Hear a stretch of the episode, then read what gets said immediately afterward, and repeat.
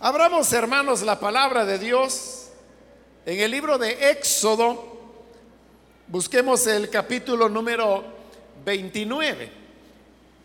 Los días miércoles hemos venido estudiando el libro de Éxodo y vamos avanzando versículo a versículo, dado que este es un libro un poco extenso, pues nos ha tomado un poco de tiempo irlo cubriendo pero pues ya vamos un poco avanzados, capítulo 29, y vamos a leer ahí los versículos que corresponden en la continuación de este estudio.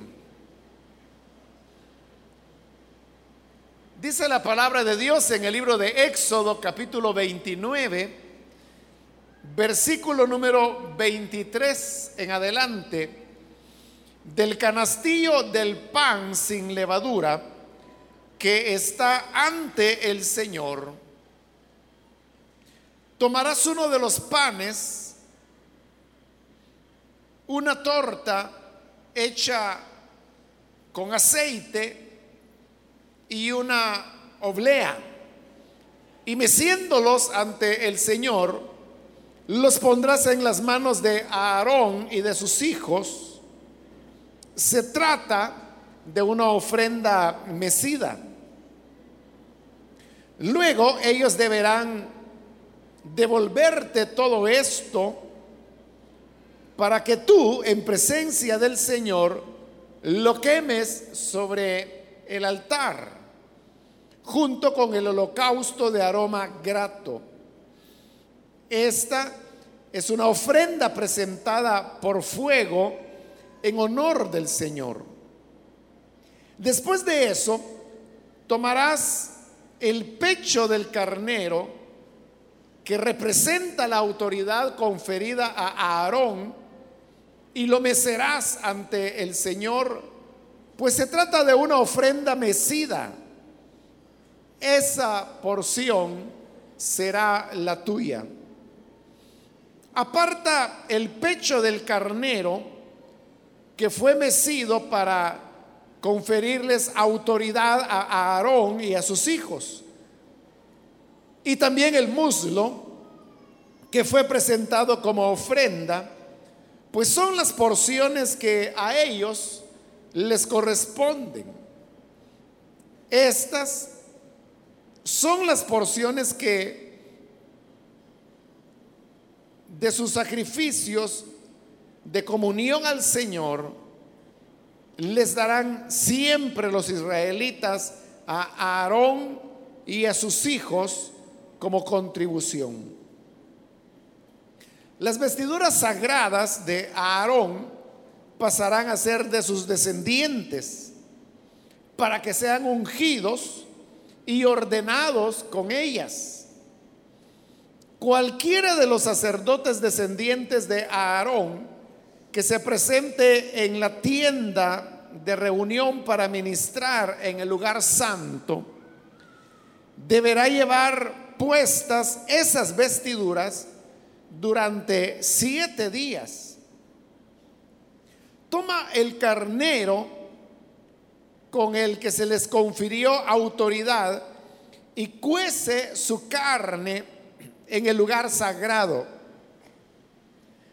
a la entrada de la tienda de reunión, Aarón y sus hijos comerán la carne del carnero y el pan que está en el canastillo. Con esas ofrendas se hizo expiación por ellos. Se les confirmó, se les confirió autoridad y se les consagró. Solo ellos podrán comerlas y nadie más, porque son ofrendas sagradas. Si hasta el otro día queda algo del carnero con que se les confirió autoridad o algo del pan, quémalo. No debe comerse porque es parte de las ofrendas sagradas haz con Aarón y con sus hijos todo lo que te he ordenado. Dedica siete días a conferirles autoridad para hacer expiación. Cada día ofrecerás un novillo como ofrenda por el pecado. Purificarás el altar haciendo expiación por él y ungiéndolo para consagrarlo. Esto lo harás durante siete días. Así el altar y cualquier cosa que lo toque quedarán consagrados. Amén. Hasta ahí dejamos la lectura. Pueden tomar sus asientos, por favor, hermanos.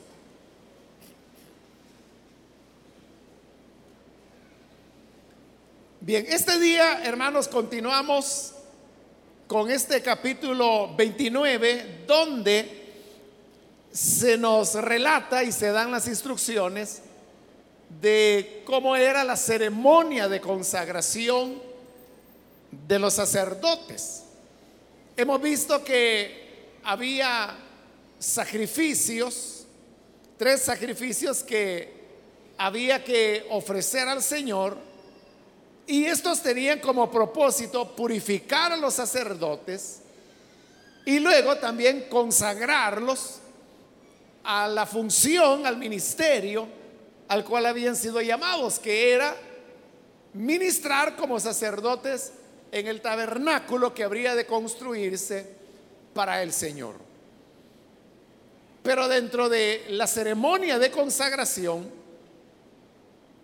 había, como ya dije, sacrificios relacionados con la culpa y el pecado, pero luego también habían otros sacrificios que eran más ofrendas de agradecimiento al Señor.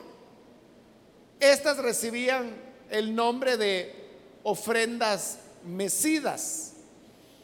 En cuanto a las ofrendas mesidas, hay dos posiciones que siguen los intérpretes. La primera es la que dice que la, expresión o el nombre que se le daba de ofrenda mecida no necesariamente implicaba ningún tipo de movimiento por parte de quien la ofrecía. Porque cuando nosotros leemos la expresión ofrenda mecida, nos da la impresión o nos daría la idea que esta era una ofrenda que había que mecer delante de Dios. Pero repito, hay algunos estudiosos que consideran que, que no, no había ningún movimiento que la persona tuviese que hacer, sino que era simplemente el nombre que este tipo de ofrenda recibía. El otro grupo opina lo contrario.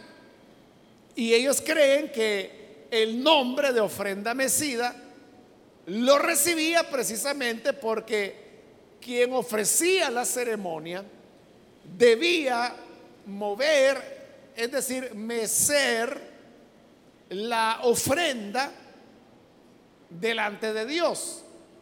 Pero bien, sea hermanos una cosa o la otra, lo importante es entender que las ofrendas mecidas eran simplemente expresiones de gratitud, de adoración, o como también se le llama ofrendas de paz, que la persona ofrecía para Dios. Las ofrendas por el perdón de pecados tenían esa finalidad, encontrar el perdón de pecados o el perdón de la culpa. Pero en la ofrenda mecida no era otra cosa más que querer agradar a Dios, mostrarle gratitud a Él. Y era una ofrenda totalmente voluntaria. Por eso es que era una ofrenda de expresión de agradecimiento a Dios, como dije, la cual se llamaba ofrenda mecida. En el versículo 23, donde comenzamos la lectura, ahí se nos habla de la primera de las ofrendas mecidas. Y esta era una ofrenda que consistía en pan. Entonces vea lo que dice, versículo 23, del canastillo del pan sin levadura que está ante el Señor, tomarás. O sea, eran tres elementos los que había que tomar. Dice, uno de los panes. En segundo lugar, una torta. Y en tercer lugar dice una oblea. Es decir, eran tres tipos diferentes de panes, todos ellos sin levadura, que debían tomarse del canastillo que se usaba precisamente para presentar ese tipo de ofrenda. Entonces vea, la ofrenda no solamente era las ofrendas cruentas, es decir, las ofrendas donde se derramaba sangre o se sacrificaba la vida de un animalito. También estaban estas ofrendas de panes sin levadura, donde lógicamente pues no había sangre, sino que era simplemente ese deseo de llevarle al Señor como ofrenda el pan, lo cual era fundamental en la dieta de las personas en el Medio Oriente. Versículo 24. Dice que meciéndolos ante el Señor, los pondrás en las manos de Aarón y de sus hijos, porque se trata de una ofrenda mecida, que es la que acabo de explicar. Luego, dice el versículo 25, ellos deberán devolverte todo esto, es decir, los tres panes, más bien el pan, la torta y la oblea, para que tú en presencia del Señor lo quemes sobre el altar junto con el holocausto de aroma grato. Esta es una ofrenda presentada por fuego en honor del Señor. Se me escapó, hermano, también decirle que otra característica de la ofrenda mecida es que esta ofrenda servía para que la comieran los sacerdotes. A diferencia de otras ofrendas que hemos visto allí, donde todo tenía que ser quemado, no quedaba nada. Pero lo que se ofrecía como ofrenda mecida, eso se guardaba y servía para la alimentación de los sacerdotes. Sin embargo, usted puede notar algo curioso. Y es que esta primera ofrenda mecida, que era de los panes sin levadura, no se la comía el sacerdote, sino que se la instruyó a Moisés para que esos panes los quemara en el altar, porque dice que eran ofrecidos al Señor como un olor grato. Entonces vea, era una ofrenda mecida, dos veces se dice que era una ofrenda mecida. Y sin embargo no come el pan el sacerdote, sino que es quemado para ofrecérselo al Señor. Más adelante le voy a explicar por qué esta ofrenda mecida se quemaba. Pero vamos al versículo 26. Después de esto venía otra ofrenda mecida. Tomarás el pecho del carnero que representa la autoridad conferida a Aarón y lo mecerás ante el Señor otra vez. Pues se trata de una ofrenda mecida. Pero vea, dice la parte final del versículo 26, esta porción será la tuya. Es decir, que esa sí se la iba a comer. Era para que ellos la comieran. Y el versículo 27 comienza, continúa diciendo, aparta el pecho del carnero que fue mecido para conferirles autoridad a Aarón y a sus hijos, y también el muslo que fue presentado como ofrenda, pues son las porciones que a ellos les corresponden. estas son las porciones que de sus sacrificios de comunión al Señor les darán los israelitas a Aarón y a sus hijos como contribución, o sea, contribución para que ellos comieran. Entonces vea, del carnero se tomaban las piezas que tenían la mejor carne, que era el pecho y el muslo. Esas eran las mejores carnes que el carnero tenía. Y esas porciones de la mejor carne era lo que se utilizaba como ofrenda mecida. Y ya le dije que la ofrenda mecida era para que la comieran los sacerdotes. Y ahí lo dice claro. Esta, dice, es la porción tuya. Y luego dice que esas carnes, dice, serían ofrecidas por Israel como contribución a los sacerdotes para que ellos la comieran. Entonces, ahora ya tenemos completo el cuadro. Entonces, habían tres ofrendas mecidas la primera era de los panes, de la cual no comían los sacerdotes, porque ya vimos que era quemada en el horno. Pero de las otras dos, del pecho y del muslo del carnero, eso sí le quedaba a los sacerdotes para que la comieran ellos. Si las ofrendas mecidas, ya le dije, era para el sustento de los sacerdotes, ¿Por qué la primera ofrenda mecida no la comían ellos, sino que era quemada en honor al Señor? De una manera figurada, podríamos decir que esos panes sin levadura se los comía Dios. O sea, no en el sentido que literalmente se los comía, porque ya vimos que realmente era quemado. Pero era como que si fuera la porción de Dios. En tanto que el pecho y el muslo del carnero, eso sí le quedaba a los sacerdotes. Entonces, de una manera simbólica, porque todo en la ley era simbólico, uno podría decir que era Dios comiendo con los sacerdotes. Dios comiendo los panes sin levadura, es decir, el pan, la torta y la oblea, las tres sin levadura, pero que eran ofrecidas en el fuego, eso es lo que Dios comía. Mientras que los sacerdotes comían el pecho y el muslo del carnero. Claro, recuerden que aquí estamos hablando de la ceremonia de consagración de los sacerdotes. Pero luego habrá de venir, hermanos, todas las ofrendas mecidas que como parte del culto Israel ofrecía a Dios.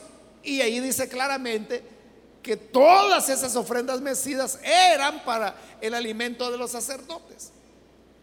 Significa entonces que en esta ceremonia de consagración de los sacerdotes había una comida en el caso de los sacerdotes era literal porque comían. Pero era una comida con Dios. Porque Dios simbólicamente, le dije ya, comía el pan, la torta y la oblea. Porque estos eran quemados en el altar y dice que se quemaban en honor al Señor. Era una comida que estaba compartiendo Dios con los sacerdotes que estaban siendo consagrados. Ahora, esto tiene un valor muy importante. Y es que en la cultura hebrea, como también en la mediterránea que encontramos en el Nuevo Testamento, la comida significaba más de lo que significa para nosotros. Usted puede invitar a una persona a comer a su casa y esa invitación significa que usted tiene aprecio a esa persona o que es su amigo o que usted quiere fomentar una amistad con esa persona. Pero eso es todo. En la Biblia, el comer juntos, la principal virtud de eso era comunión que había entre ellos. Esa es la razón por la cual cuando nació la iglesia en Jerusalén, dice que todos los días los creyentes comían juntos. Recuerde que no había locales para hacer los cultos. Entonces el culto cristiano se hacía en las casas, pero esto terminaba con una comida, pero era una comida comida, no como el refrigerio que nosotros damos en la célula. ¿Qué es eso? Un refrigerio. Pero en el caso de ellos era una comida, cenaban juntos, pero cenaban juntos todos los días. Porque todos los días ellos tenían comunión, porque la comida eso expresaba. Vea, no era tanto, hermanos, el tema que tuviesen hambre, que probablemente la tenían, pero eso no era lo importante. Lo importante es lo que significaba. Y ya le dije que lo que significaba era comunión. Hay un pasaje de la Biblia donde usted puede ver eso con claridad. Y es cuando Labán, el suegro de Jacob, ese Labán codicioso, que le cambió diez veces el salario a Jacob, siendo su yerno. Hasta que un día Jacob se cansó. Y aparte de eso, Dios le había hablado. Porque cuando Jacob salió huyendo de su casa, Jacob le hizo una promesa a Dios. Y le dijo, mira, yo voy sin nada, porque él iba huyendo de su hermano que lo quería matar.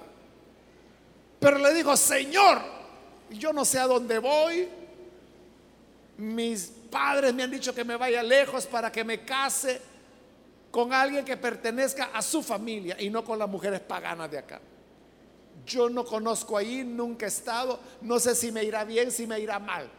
Pero Señor, yo te hago esta promesa. Que si tú me bendices ahí donde voy, de todo lo que tú me des, el diezmo lo voy a apartar para ti. Esa fue la promesa que hizo Jacob. No llevaba nada, iba pobre, se fue. Veinte años después él regresa. Y regresa por eso, porque estando allá, Dios lo bendice, lo hace rico. Pero cuando ya él es rico, Dios le habla y le dice, Jacob, ¿te acuerdas la promesa que me hiciste en Betel? Que de todo lo que yo te diera, el diezmo lo apartarías para mí. Mira todo lo que te he dado. Así que Jacob es tiempo que cumplas tu palabra. Regresa y cumple lo que prometiste. Eso movió a Jacob a volver, pero también lo movió el ver las injusticias de cómo su suegro lo había tratado. Y le dijo a sus esposas, porque él estaba casado con dos hijas de Labán. Y les dijo, miren muchachas, yo me voy y ustedes son mis esposas, vámonos. Y ellos dijeron, claro, nos vamos. Porque nuestro Padre, toda nuestra riqueza y de nuestros hijos, Él se la está comiendo. Entonces no va a quedar nada para nosotros, así que vámonos. Y se van. Pero Raquel, la esposa preferida de Jacob, se roba los ídolos de su padre. Y cuando Labán se da cuenta, él comienza a perseguir a Jacob furioso y él va muy enojado. Es más, Labán iba con el propósito de atacar a su yerno y a sus hijas y a sus nietos y hacerle guerra, pero la noche antes de alcanzarlas, Dios le habló a Labán y le dijo, cuidadito me lo tocas. Porque si me tocas a Jacob, te la vas a ver conmigo. Labán se tranquilizó y al día siguiente lo alcanzó. Y le dijo, mira, ¿qué es eso? Le dice. Que te fuiste de casa, te llevas a mis hijas, te llevas a mis nietos y para colmo te llevas a mis dioses. Mira que ahorita mismo yo te destruiría si no fuera porque anoche tu Dios me habló y me dijo que cuidado te tocaba.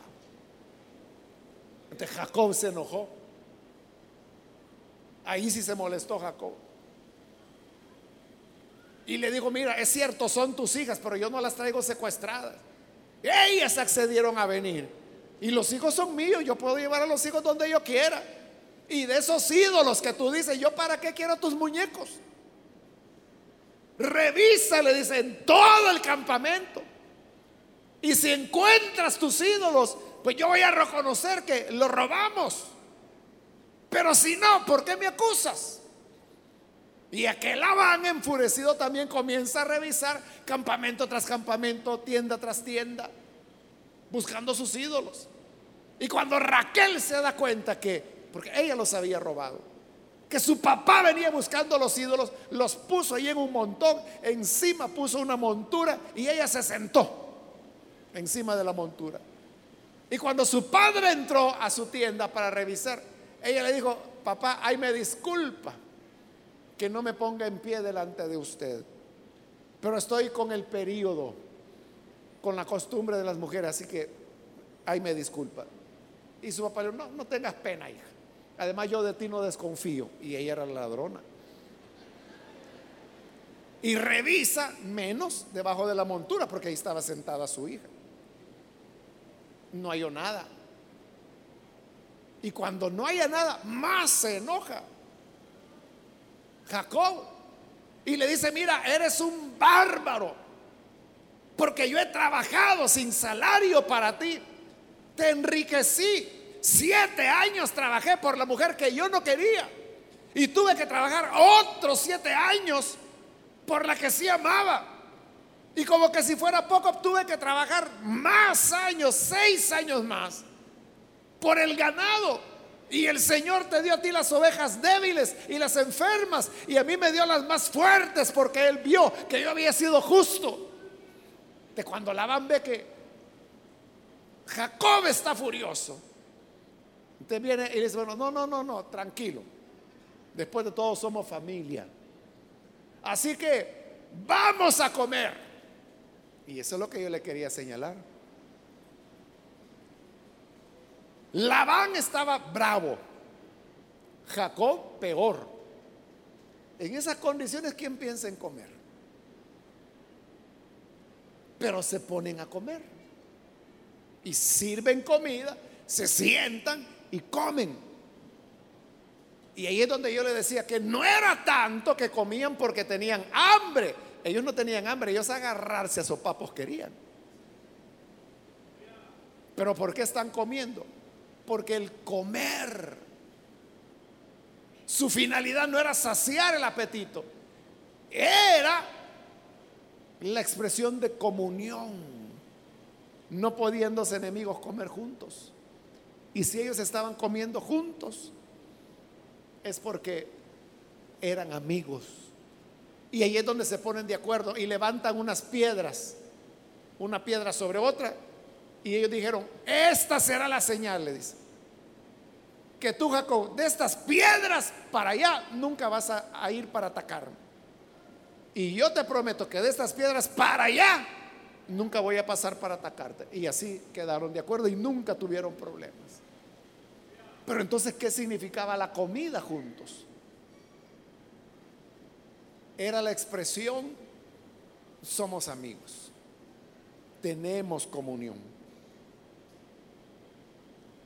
Por eso es que el tema de la comida Usted lo puede ya repetidas veces en la Biblia, lo que pasa es que no le ponemos atención. Y es más, ¿cómo se presenta el reino de Dios en la Biblia? Se presenta como un banquete, donde el Señor dice que Él nos servirá la comida. Y dijo el Señor, y habrán muchos hijos de Abraham que querrán entrar al banquete. Y no van a entrar, pero van a venir paganos del sur, del norte, del oriente, del occidente. Y ellos iban a entrar, iban a estar con Abraham, iban a comer conmigo. Cuando el Señor en la última cena se despide de sus discípulos, toma la copa de vino y le dice, ¿cuántas veces quise beber de esta copa antes de partir? Porque les digo que no la volveré a beber con ustedes hasta que lo haga en el reino de Dios. Por eso se llama la última cena. Porque la siguiente cena está pendiente aún. Es la cena de las bodas del Cordero. Amén. ¿Cuántos tienen ya la invitación para la cena de las bodas del Cordero? Bueno, si no la tiene, hoy la puede tener creyendo en Jesús. Ya vamos a orar en un ratito. Entonces, el reino de Dios se expresa como comida. Entonces, Dios está comiendo aquí con los sacerdotes. Es decir, parte de la consagración era que Dios establecía una relación de comunión con los sacerdotes. Entonces decía, bueno, yo me como el pan y ustedes se comen el carnero, pero están comiendo juntos. Eso es lo que significa. Ahora vea el versículo 29. Ahí ya termina el tema de los sacrificios, de la consagración. Y ahora viene el tema de cómo será la sucesión cuando un sacerdote muera, cómo es que se va a consagrar al siguiente. Dice el versículo 27, las vestiduras sagradas de Aarón, porque desde el momento de esta ceremonia, esas vestiduras quedaban santas. Por eso dice, las vestiduras sagradas de Aarón pasarán a ser de sus descendientes cuando Aarón muriera, ¿no? Para que sean ungidos y ordenados con ellas. Cualquiera de los sacerdotes descendientes de Aarón que se presenta en la tienda de reunión para ministrar en el lugar santo, deberá llevar puestas esas vestiduras durante siete días. Es decir, que cuando el sumo sacerdote moría, la vestidura sacerdotal, o sea, no era que lo enterraban con las vestiduras y había que hacer nuevas para el nuevo sacerdote. No, no, no. Moría el sumo sacerdote y las mismas vestiduras pasaban a su hijo. Y la ceremonia de consagración del hijo era diferente porque él tenía que usar las vestiduras de su padre durante siete días. Y eso era lo que los consagraba a ellos. También habían sacrificios en la consagración de los hijos. Porque ahí lo puede ver usted que dice el versículo 31, toma el carnero con que se les confirió autoridad y cuece su carne en el lugar sagrado. Es decir, otra vez era para comer la carne. Solo que ahora no asada, sino que cocida. A la entrada, versículo 32, a la entrada de la tienda de reunión, Aarón y sus hijos comerán la carne del, del carnero y el pan que está en el canastillo. Con estas ofrendas se hizo expiación por ellos, se les confirió autoridad y se les consagró. Solo ellos podrán comerlas Nadie más, porque son ofrendas sagradas y para evitar que nadie más lo comiera, lo que sobraba se quemaba. Y así se aseguraba que solo los sacerdotes comían de esas ofrendas sagradas. Pero yo quiero llamar su atención al hecho que las vestiduras sacerdotales se heredaban. Cuando a Aarón le correspondió morir, y ese relato está más adelante, Dios le dijo a Moisés, mira, a Aarón ya su vida terminó. Así que tómalo a él y a su hijo y llévalos a la cumbre del monte.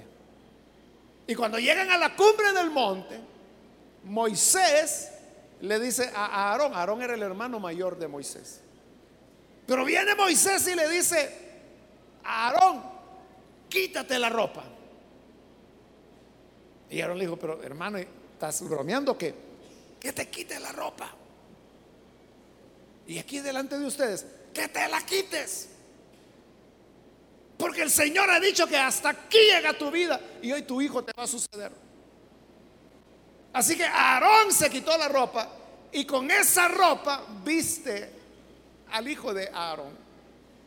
Así que Aarón murió en calzoncillo y así lo enterraron. Lo enterraron a él, pero las vestiduras no. ¿Por qué? Porque la vida del hombre termina, pero el ministerio continúa. La obra de Dios debe continuar. Y por eso es que no enterraban las vestiduras, porque la obra de Dios no es la obra de un hombre. Y que si se murió ese hombre, se acabó la obra. Hay casos que es así, hermanos. Hay grandes hombres que Dios levanta, grandes ministerios, y cuando ellos mueren, se murieron ellos y se murió el ministerio con ellos.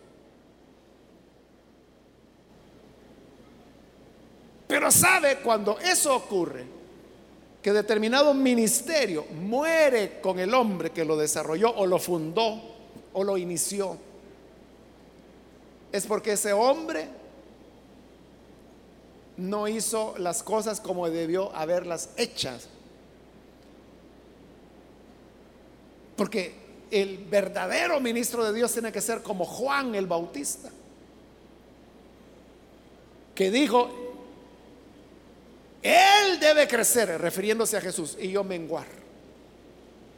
Mire, cuando Juan murió, en nada afectó la obra, porque el Cristo ya había crecido. Entonces, ningún ministro ha hecho bien la obra de Dios si esa obra no continúa después de él. Pero si él muere y la obra, el ministerio continúa, es que heredó las vestiduras. Y ese es un ministro que comenzó bien y terminó bien. Entonces, siempre hay que pensar en la sucesión, en los que vienen. Y por esa causa, hermanos, es que nunca hay que guardarse nada. Todo lo que uno tiene debe enseñarlo, debe compartirlo, porque sabe, si usted no lo comparte, si no lo enseña, el día que se muera, se va a morir todo lo que sabe y lo van a enterrar con ello. ¿Y usted qué gana? Con decir, esto solo yo lo supe, esto solo yo lo pude manejar, estas claves solo yo las supe. ¿Y de qué sirve si se murió y las claves se murieron con usted? Por eso Dios decía, las vestiduras, a él, al muerto que lo entierren. Pero las vestiduras quedan y por siete días el sucesor la va a utilizar sin quitárselas. Porque esa era la manera en que él, el sucesor, era consagrado al ministerio. Hace un par de años atrás, hermanos, yo supe de, un caso. Eh, no tiene que ver con el ministerio, pero ayude a que entendamos esto. Es un científico que inventó una pintura que es resistente al fuego. Entonces, imagínese, lo que usted pinte con esa pintura que él inventó, el fuego no lo daña. Y si usted quiere puede ser pólvora. Pero si esa pólvora usted la cubría con esa pintura, lo podía poner al fuego el tiempo que quisiera y esa pólvora no se quema. Imagínese todas las utilidades que esa pintura podría tener. Si pintan un avión con esa pintura, ese avión nunca se va a incendiar. Si pintan una casa con esa pintura, jamás esa casa se va a incendiar. Es más, esa pintura pudiera aplicarse a telas. Y media vez usted tenga esa tela con esa pintura, usted puede pasar en medio del fuego y no se va a quemar. Y él hizo demostraciones, como por ejemplo que tomaba un huevo fresco, lo pintaba con esa pintura y luego le ponía un soplete, un soplete que genera no sé cuántos miles de grados centígrados de calor. Y lo tenía por horas bajo el soplete. Horas. Y luego le quitaba el soplete y cuando destapaba el huevo estaba fresco. Ni siquiera se calentaba. Esa pintura que este hombre inventó es una maravilla. Pero aquí viene lo triste de la historia. Y es que él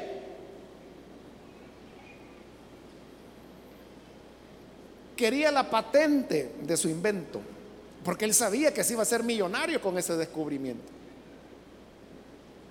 Hay mil aplicaciones. Imagínense un hospital pintado con esa pintura, jamás se va a incendiar. Aunque le hagan fuego, aunque le tiren con lanzallamas, no se va a quemar. O sea, tiene aplicaciones militares, industriales, en transporte, en ciencia, en todas las áreas. Él sabía que se iba a ser millonario, entonces él no quería que le robaran la fórmula. Y por eso es que en todas las pruebas de laboratorio que se hicieron para ver si era cierto la virtud de la pintura, él estaba siempre presente. Él llevaba la pintura, él la aplicaba, porque nunca quiso que la pintura estuviera en otras manos, no fuera a ser que le copiaran la fórmula, que vieran los componentes químicos y le copiaran la fórmula. La guardó muy celosamente. Y él lo que quería era alguien que le pagara lo que su invento valía. Pero claro, yo no le puedo comprar algo a usted que yo desconozco y que yo no sé qué costo va a tener para mí fabricarlo. Usted tiene que decirme, mire, es que esta pintura está hecha con este y este material en el mercado, estos materiales valen tanto, por lo por consecuencia el galón de esta pintura a usted le sale en tanto, pero usted lo puede vender en 10 veces más si quiere. Esa información jamás se la quiso soltar. Y aquí viene lo triste de la historia. El hombre murió y como nunca quiso revelar, su invento se murió con él.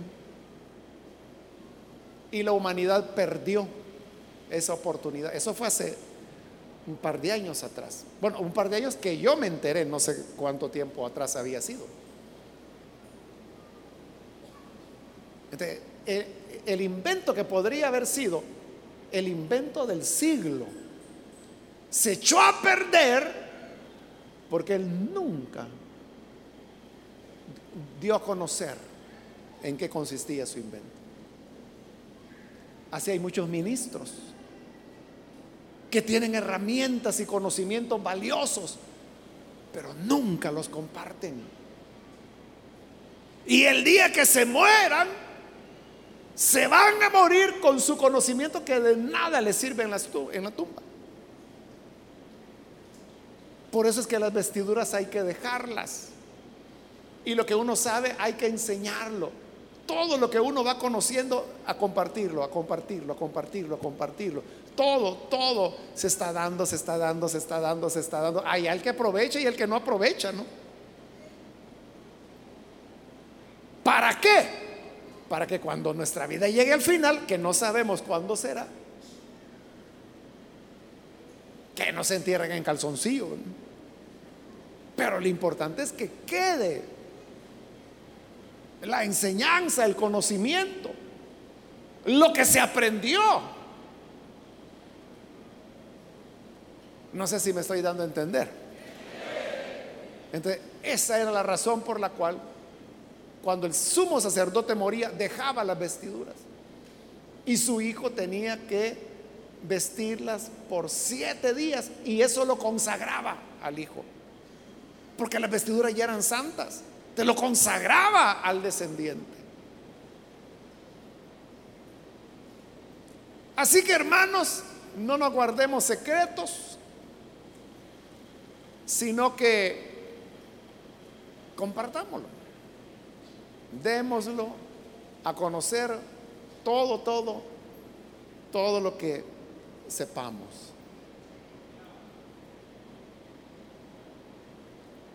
No tenemos que ser egoístas, porque lo que el Señor nos los enseña, no lo enseña para nosotros, o sea, para el individuo, nos lo enseña para que lo compartamos con todos los demás.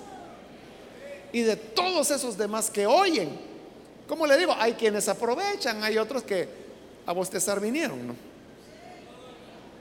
Pero el que quiere aprender, aprenderá. Y eso es lo importante. Que habrá quienes seguirán con el legado.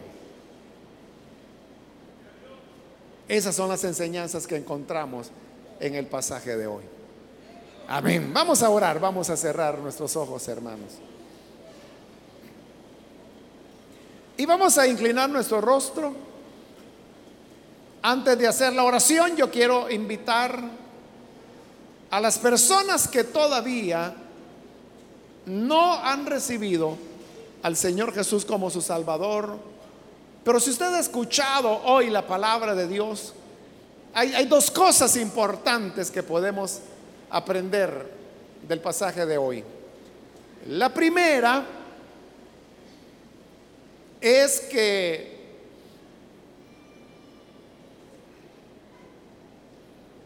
Dios quiere tener comunión con nosotros. Por eso el Señor Jesús dijo, el que venciere, entraré a Él y cenará conmigo. Pero ese cenar conmigo no es una comida, es comunión. Que vamos a ser amigos, dice Dios, tú y yo.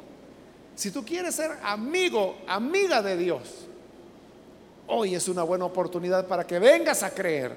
Y la segunda enseñanza es que lo que hemos aprendido, heredémoslo, compartámoslo con los demás, porque no vamos a ser eternos.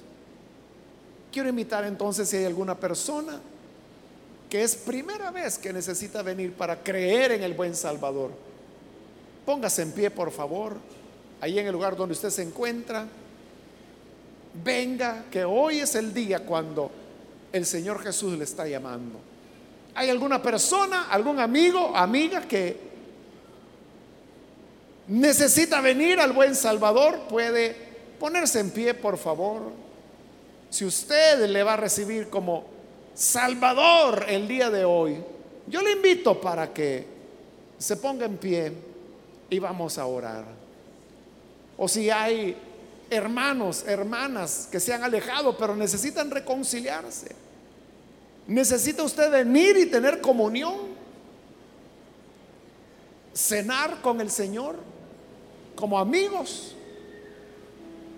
Póngase en pie entonces para que podamos orar por usted. ¿Hay alguna persona? Hoy es su día. La puerta está abierta, no la deje pasar. Queremos orar por usted. Muy bien, aquí hay una persona, Dios la bendiga, bienvenida. ¿Alguien más que necesita venir por primera vez para recibir al buen Salvador? ¿Puede ponerse en pie? Vamos a orar por usted. ¿Alguien más?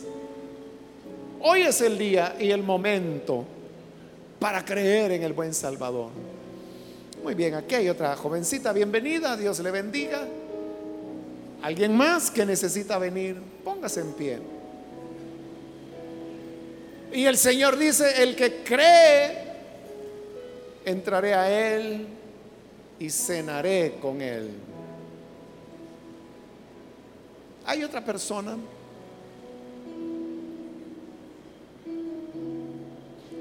Yo le animo, le invito.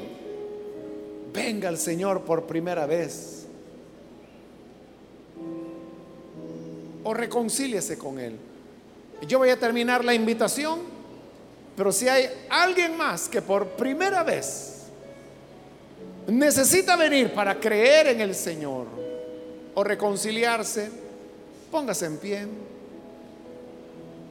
Muy bien, de este lado hay otra persona, Dios lo bendiga. Bienvenido.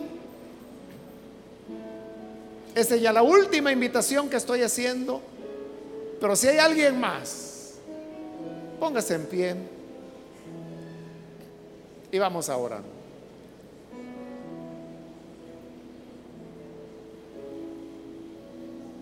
A usted que nos ve por televisión, le invito para que se una con las personas que están aquí al frente. Ore y que así usted pueda también tener comunión con Dios. Señor, te damos las gracias por las personas que están aquí al frente, porque cada día, Señor, tú continúas salvando, añadiendo a tu iglesia los que tú has ordenado para vida eterna. Te ruego también por los televidentes, los que oyen a través de la radio, para que pueda, Señor, llegar a cada uno de ellos, cambiarles, transformarles, darles vida nueva, de tal manera, Señor, que puedan servirte, amarte y que todo en nuestra vida lo rindamos, Señor, a ti. Gracias, porque en tu gran amor tú vienes para cenar con nosotros y nos invitas al banquete del Mesías, al banquete de tu reino, donde hemos de estar unidos por la eternidad. En el nombre de Jesús nuestro Señor lo pedimos. Amén y amén.